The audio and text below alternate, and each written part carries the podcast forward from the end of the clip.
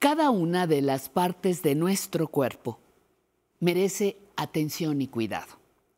Además, forman parte de un todo que nos permite hacer y disfrutar de nuestras funciones diarias. Movernos, comer, bailar, asearnos. Cada parte de nuestro cuerpo es importante. Te invitamos a cuidarlas.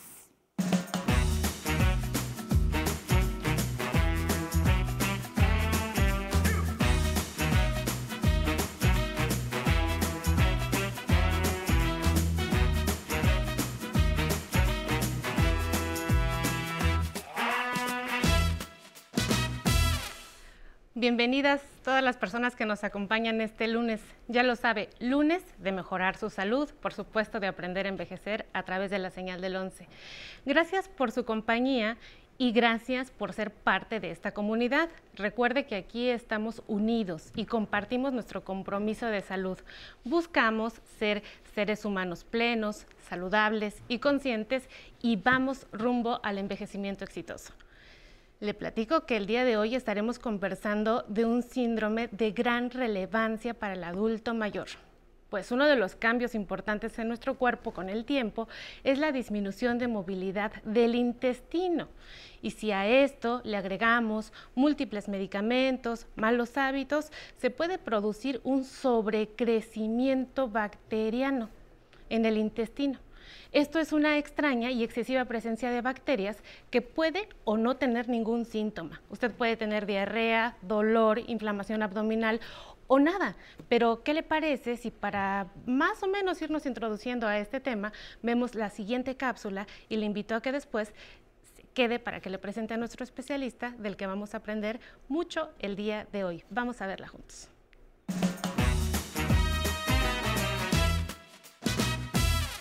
Todo ser vivo necesita de las bacterias para mantener un equilibrio en su organismo.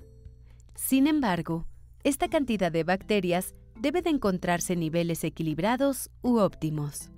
El sobrecrecimiento en la cantidad de bacterias en el intestino delgado, también llamado SIBO, es un padecimiento que ocasiona diversos desórdenes en el funcionamiento adecuado del organismo, en particular en la zona del sistema digestivo. Las personas con SIBO presentan síntomas variados, que pueden ser desde leves hasta padecer, por ejemplo, diarreas crónicas, pérdidas de peso y deficiente absorción de nutrientes. El exceso en la cantidad de las bacterias en el organismo es más común de lo que hasta hace poco se pensaba, pues antes se confundía con el síndrome del intestino irritado, con el que comparte varios síntomas. Recientes estudios muestran que el síndrome de sobrecrecimiento bacteriano tiende a ser más común entre personas adultas mayores que en las más jóvenes. ¿Cuáles son algunos padecimientos que se asocian con síndrome de sobrecrecimiento bacteriano? ¿Qué podemos hacer para prevenirlo? ¿Cómo detectar y tratar oportunamente esta condición médica? Hoy abordaremos el tema aquí en Aprender a Envejecer y recibo con alegría y agradecimiento al doctor José Luis Pérez Hernández. Él es médico internista, gastroenterólogo y miembro nacional del Sistema de Investigadores CONACIT y también es maestro en ciencias médicas. Actualmente el doctor es jefe de la clínica de hígado del Hospital General de México. Doctor, muchísimas gracias por estar con nosotros el día de hoy. Muchas gracias eh, por su amable invitación. Buenos días a todos, a tu auditorio. Un placer compartir contigo estos instantes y intentaremos explicar cosas eh, eh, interesantes respecto al envejecimiento y el sobrecrecimiento bacteriano. Sobre todo este tema que pues es actual y ves nuevo y no sabemos cómo interpretar a veces muchas cosas de la medicina que vamos viendo. Eh, doctor, háblenos un poco más acerca del sobrecrecimiento bacteriano. ¿De qué se trata esto?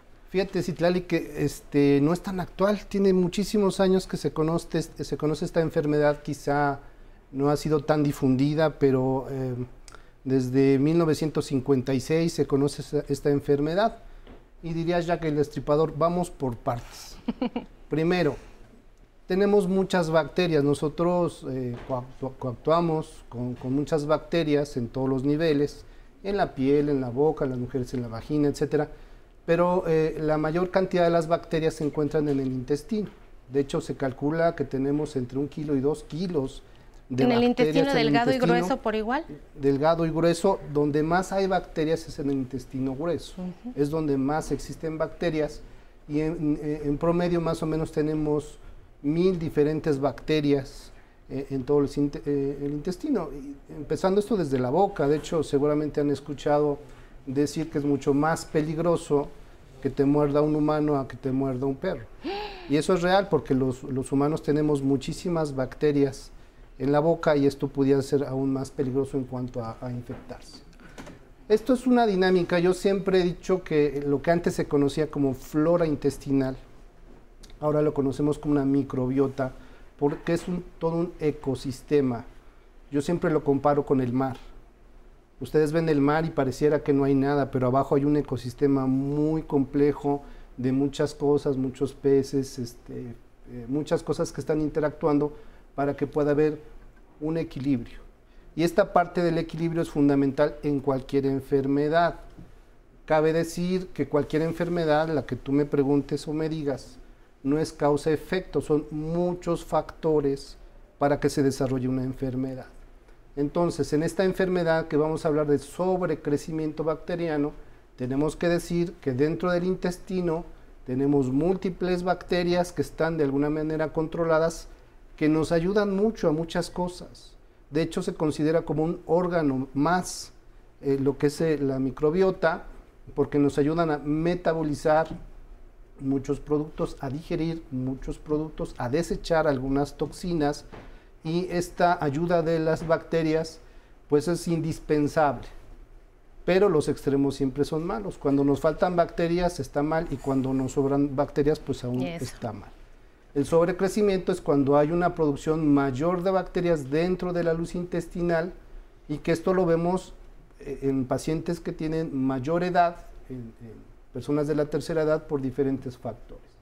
Quizá uno de los factores más importantes es la motilidad, cómo funciona el intestino. Muchas cosas tienen intestino, pero dentro de las causas es la motilidad. Se mueve el intestino. Hay complejos motores migratorios que lo que quiere decir que son estímulos que hacen que como si fuera una viborita, perdón por la expresión, se vaya expulsando el alimento. Los pacientes cuando van tomando cada vez más edad, esta motilidad va disminuyendo por muchas razones. Quizá una de las más importantes es el desarrollo de diabetes mellitus, sobre todo diabetes mellitus descompensado mal controlada, tiene problemas de neuropatía, es decir, afectación del sistema nervioso, incluyendo el sistema sistema. nervioso del intestino, que cabe decir que el sistema nervioso del intestino se le conoce como el segundo cerebro porque es muy complejo. Y esto se puede afectar y entonces los pacientes empiezan a tener estreñimiento, estreñimiento crónico. Y eso hace que esta no se vacíe y exista un eh, sobrecrecimiento bacteriano. Trastornos de circulación también, el intestino debe estar muy bien irrigado con arterias, venas y por ejemplo pacientes que tienen cirrosis tienen lo que nosotros llamamos una hipertensión portal, mucha sangre dentro de lo que son las eh, tripitas pues y eso coadyuva a un menor vaciamiento intestinal. Sí, doctor, no, me, me parece muy importante cómo nos dice esto, que es el desequilibrio de los microorganismos buenos contra los malos, una disbiosis como se ha conocido, ¿no? Entonces, el, este síndrome eh, tiene factores de riesgo específicos que son para los adultos mayores tener enfermedades crónicas, como usted nos comenta, que es la diabetes. ¿Cuáles otras enfermedades crónicas podrían estarle afectando al paciente para poder tener este síndrome? La obesidad, sobre todo la obesidad mórbida, y otros que son eh, adquiridos como son eh, circunstancias postquirúrgicas. Eh, pacientes que han sido sometidos a gastrectomías, es decir, quitarles un pedacito de estómago, ya sea por cáncer gástrico y o lo que antes se hacía que era la manga, que es cortarles medio, medio estomaguito. El estómago es muy importante, nos sirve mucho para la digestión, pero es la primera defensa que tenemos contra las bacterias. El ácido eh, clorhídrico lo que sirve por supuesto es para digerir los alimentos, empezar a cortarlo en pedacitos, pero es una parte muy importante para ir matando las bacterias que nosotros comemos. Nadie come eh, alimentos que estén completamente estériles, ¿no? Comemos, por ejemplo, la carne que, que degustamos, la que ustedes me digan, tiene algún tiempo ya de muerta, comemos carne de animal muerto. Entonces, Sí. literalmente, pues tienen bacterias. Lo Está que en sirve- putrefacción. Eh, sí, de alguna manera, sí.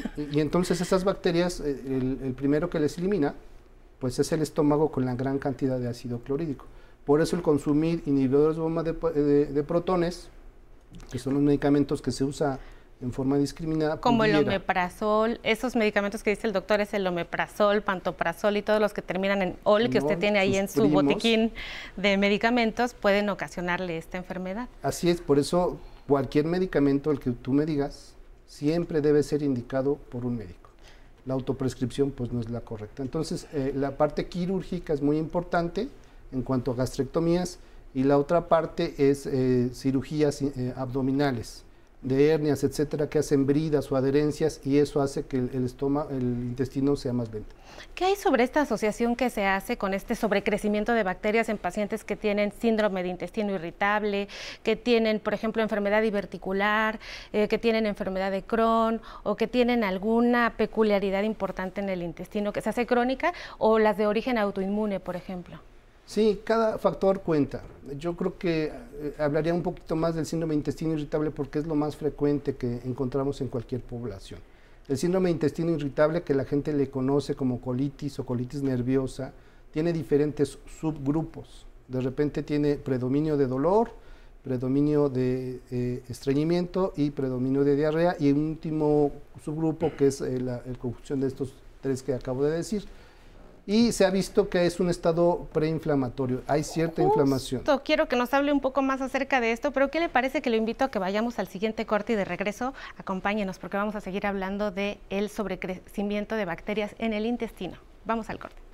Que, que siempre me ha caracterizado en mi persona es entregarme, entregarme del todo a un trabajo Pues yo motivo a, todas las personas así como yo ya tengo 69 años, que nos motivemos, que luchemos por tener pues, no una, gran comodidad, pero sí una comodidad para poder este, tanto alimentarnos, vestirnos, calzarnos. Una visión que yo tengo. Si mi mano estuviera, que no hubiera pobreza. Para mí el trabajar aquí en las piñatas me ha dado mucha alegría, mucha felicidad. Yo quiero que, que todas las personas que en el trabajo que tengan se desarrollen, pero con cariño. Yo amo, este, yo, yo, yo amo este, esta profesión.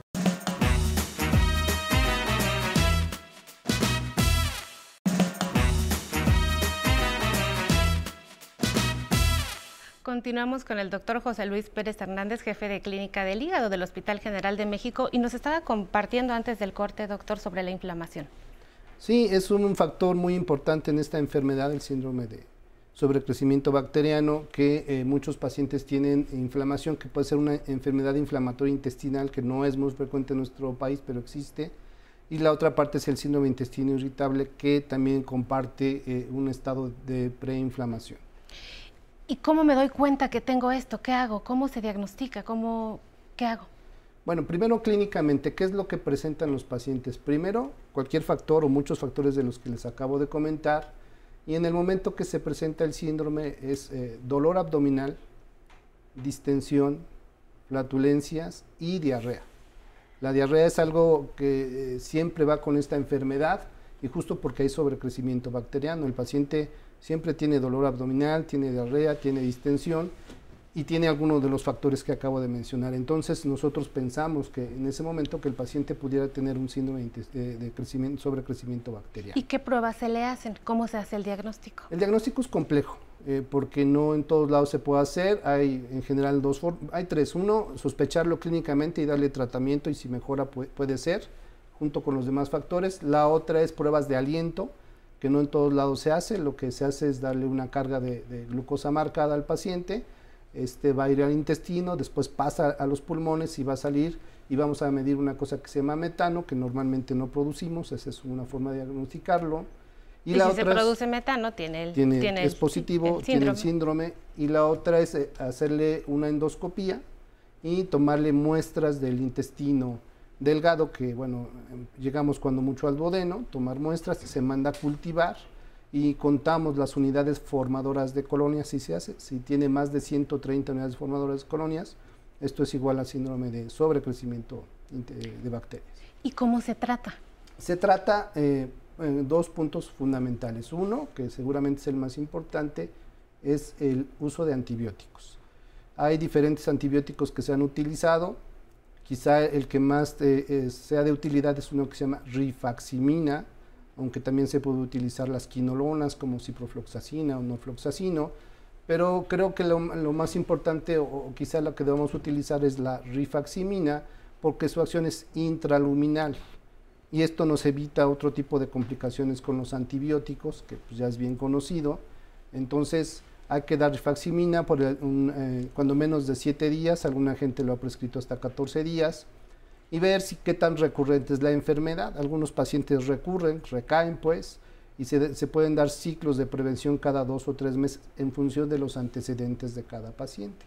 La otra parte, por supuesto, es la dieta, tratar de eh, consumir alimentos que estén limpios, lo más limpio que se pueda, evitar el consumo de grasas en exceso, ¿por qué? Porque las grasas hacen que el intestino sea un poco más lento y eso podría coadyuvar en el desarrollo de este sobrecrecimiento.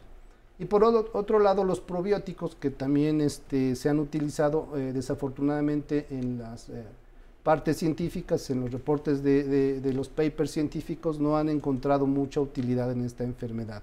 En otras sí, pero en esta en particular los prebióticos, los, eh, probióticos, como tal, no han, no han encontrado una utilidad en darles probióticos a estos pacientes. Y doctor, ¿qué hay acerca de los electrolitos o de los líquidos? ¿Cómo hay que estárselos reponiendo al paciente que tiene diarrea y que tiene una diarrea que pues es difícil controlarla pronto?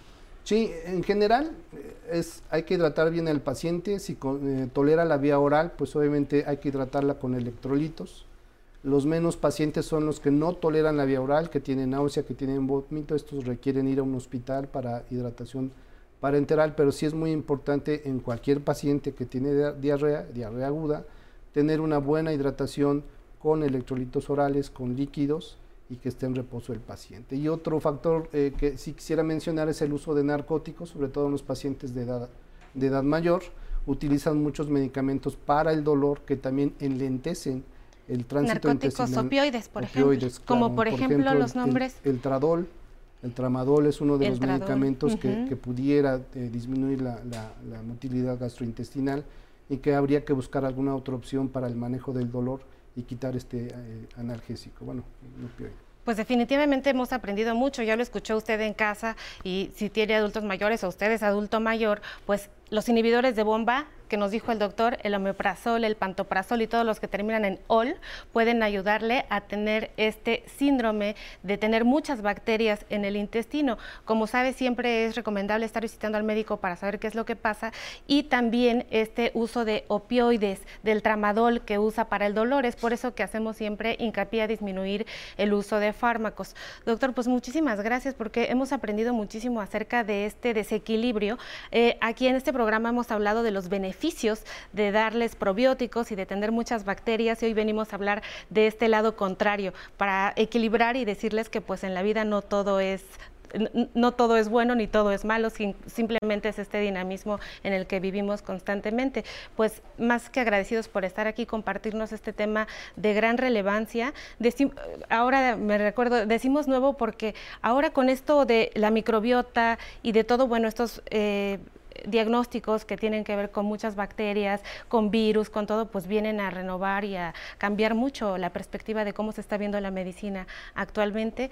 Doctor, pues esta es su casa, su espacio, nuestro público más que agradecido por, por haber escuchado todas las recomendaciones que nos ha, dado el día de hoy. Muchas gracias y gracias por invitarme. Y a usted en casa, muchas gracias por habernos acompañado. Recuerde que este es su programa de salud y bienestar que requiere de que usted sea una persona educada, libre y consciente. Nos vemos el próximo domingo con nuestra querida Patty Kelly y aquí en Mejorando Mi Salud el próximo lunes. No se olvide eh, de... Eh, seguir la cápsula que va a continuación, que son recomendaciones para vivir mejor, obviamente en cuanto a la alimentación, si usted tiene este síndrome de, de, crecimiento bacteriano o bien tiene algún trastorno alimenticio relacionado con inflamación y el intestino.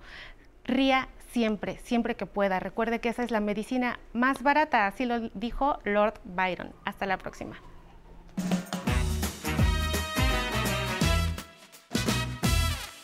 El cuerpo humano tiene billones de bacterias en el sistema digestivo. La mayoría de ellas se encuentran en el colon o intestino grueso y solo unas pocas en el delgado. Sin embargo, cuando esas bacterias viajan hacia el intestino delgado y se instalan ahí, generan una condición llamada sobrecrecimiento bacteriano, conocida como SIBO por sus siglas en inglés. El intestino delgado es la parte más larga de nuestro sistema digestivo. Mide de 4 a 5 centímetros de ancho y de 6 a 7 metros de longitud.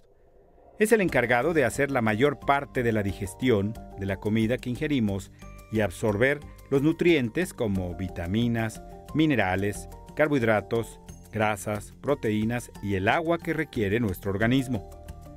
La clínica Mayo señala que este sobrecrecimiento bacteriano en el intestino delgado comúnmente se produce por alguna circunstancia específica, como una cirugía o una enfermedad que hace lento el paso de los alimentos y desechos en el tubo digestivo, creando un caldo de cultivo para las bacterias.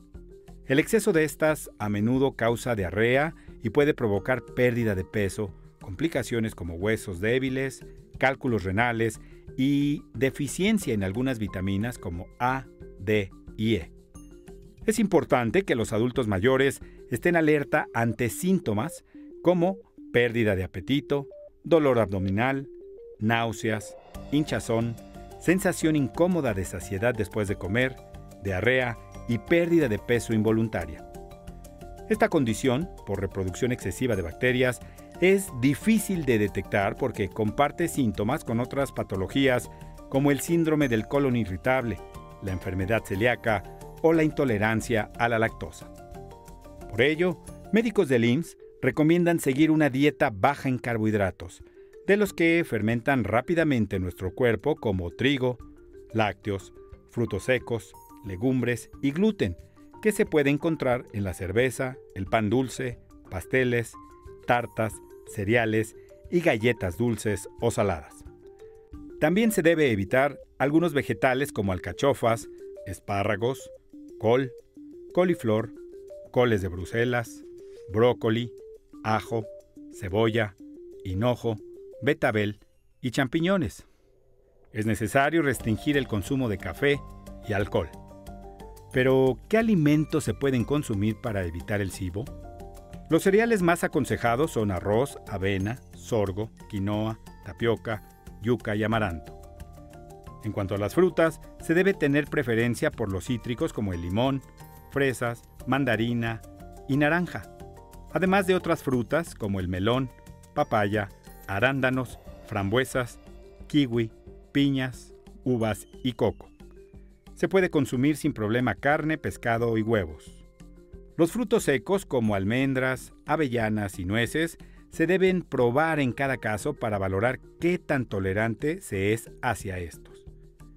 Médicos del IMSS recomiendan llevar un registro diario de alimentos para evaluar los síntomas intestinales. Estos se presentan entre 15 minutos a 3 horas después de la ingesta de alimentos. Estos prácticos consejos acompañados de ejercicios para reducir el estrés, como la meditación, estar en contacto con la naturaleza y dormir bien, ayudarán a que los adultos mayores tengan una mejor calidad de vida y más saludable. Y arrancamos la semana con mucha alegría porque ya entramos al mes de septiembre del año 2021 y nos encanta seguir acompañándolos en su programa Aprender a Envejecer. Les mandamos un gran saludo hasta Zacatecas, San Luis Potosí, Morelia, Chihuahua y abrazos hasta Sonora. Gracias por continuar con nosotros desde la señal del 11. Recuerden que nos pueden escribir sugerencias de temas, comentarios o dudas que les tengan para los especialistas. Tenemos el correo de público arroba aprenderenvejecer.tv para que se comuniquen con nosotros. También pueden conectarse en el Facebook y mandar sus mensajes, como también nos escribe María Mercedes que nos dice excelente programa. Mercedes Umaya, excelente, maravilloso y mágico día. Bendiciones desde Monterrey. Muchas gracias, saludos. Damaris, buenos días. Un saludo cordial desde Costa Rica. Luz María, buen día familia. Tema importante con la doctora Citlali. Así es, un tema muy importante el día de hoy.